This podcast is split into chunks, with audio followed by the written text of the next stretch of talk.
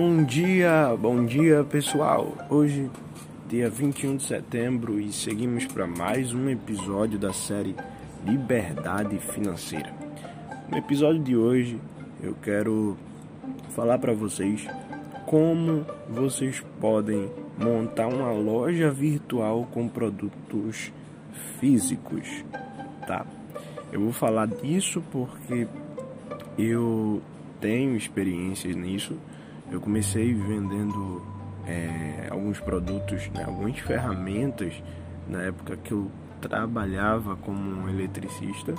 E aí é, fui vendendo, comecei vendendo um único produto, comprei a mais e revendi para revender, para aumentar o meu capital. E daí em diante eu fui em busca de montar uma loja é, virtual mais estruturada, né?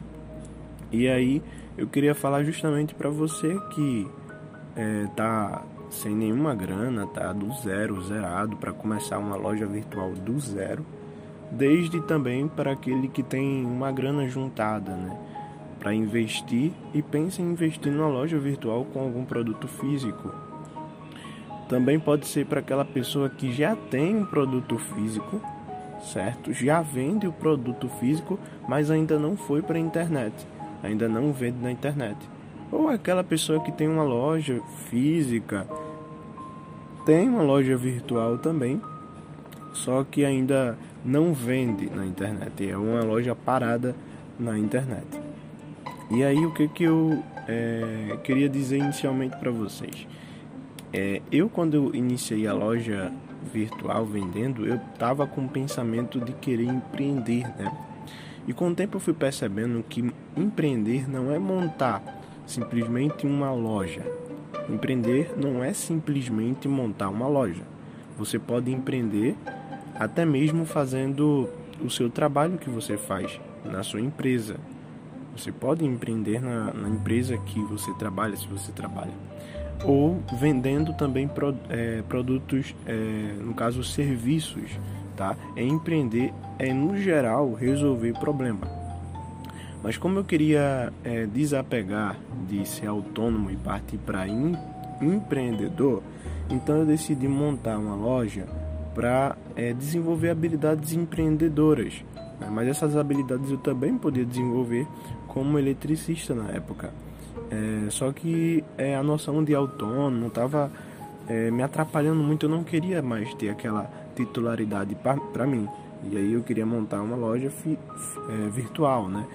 É, e futuramente talvez montasse uma loja física. E aí quais são as dicas que eu dou? A primeira coisa que você tem que fazer é escolher o seu produto. Qual produto que você vai trabalhar? Se você já tem em mente qual produto, já sabe, ou já tem o produto, né, ou os produtos, você tem que agora desenhar, descrever, né? Você tem que metrificar o seu avatar. O que é o avatar? O avatar é a sua persona, é o cliente ideal. É aquela pessoa que compraria o seu produto. Quem é o seu cliente ideal?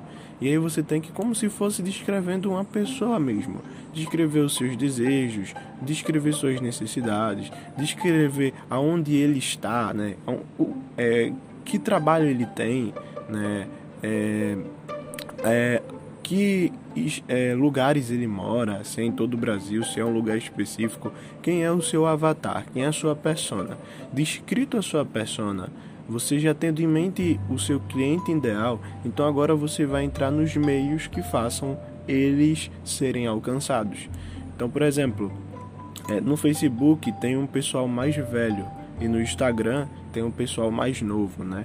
Pouquíssimos velhos estão no Instagram mas tem muito velho, pessoas velhas, não é uma regra geral, mas estou falando na maioria. Então, assim, se o seu público é acima de 40 anos, então o ideal é que você esteja no Facebook, vendendo pelo Facebook.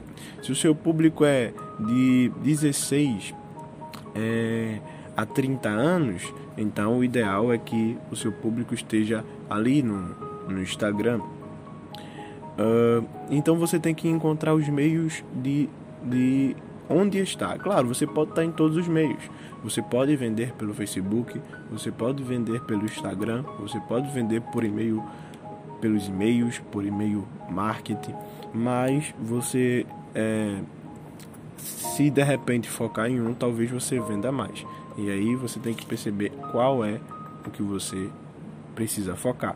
Você também pode usar as duas plataformas de venda que é muito recorridas, né? Que é o Mercado Livre, o ML, e a OLX, né? É, pelo Mercado Livre muitas pessoas faz dropship, né?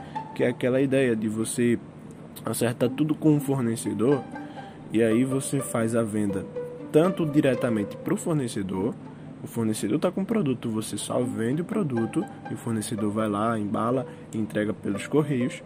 Ou você pega um estoque do fornecedor, certo?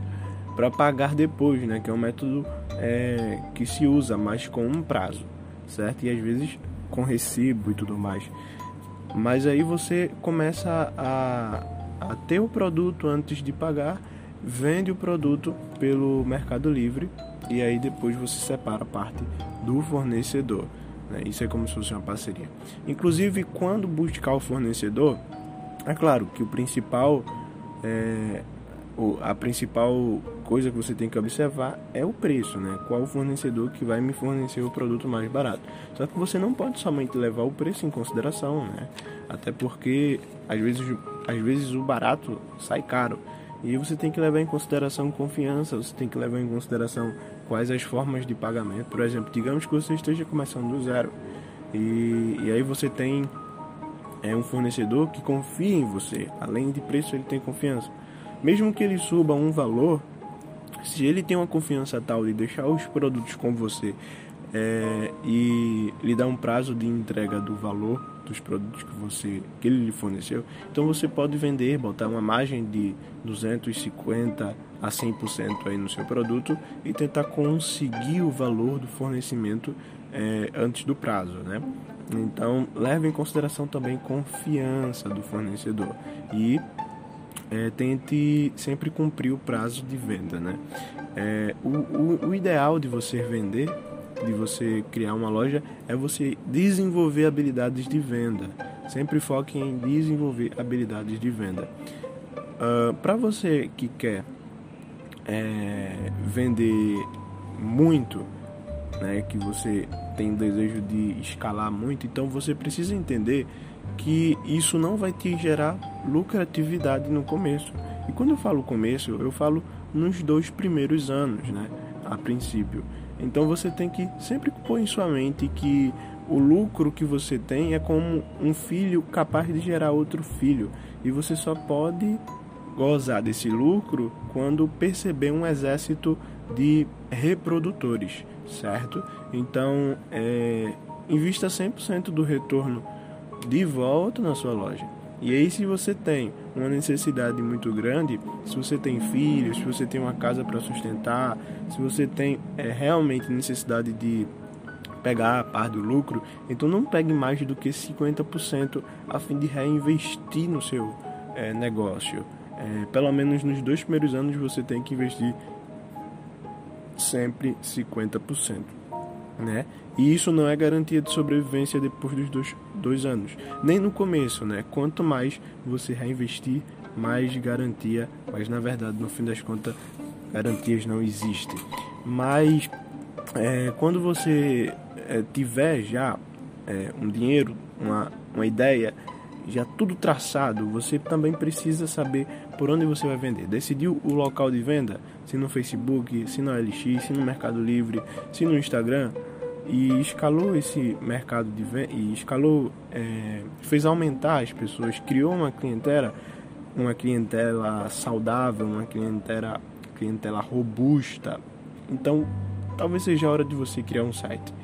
E aí você pode primeiro fazer é, o domínio do seu site né você pode acessar o, o que eu comprei né que é o direto da fonte registro.com.br só botar no Google registro.com.br e você começa é, lá entrando no site recebendo a opção de colocar um URL e você coloca o URL que você deseja, né? Por exemplo, o que eu botei foi www.idferramentas.com.br que foi a minha loja de ferramentas. Você pode desenvolver esse site a fim de pessoas comprarem em qualquer lugar ao mesmo tempo em um único clique. Então, gente, esse foi o podcast de hoje. Não esqueça de seguir aí o meu podcast e compartilhar com o máximo de pessoas. Eu é, vejo vocês amanhã. Até a próxima e tchau.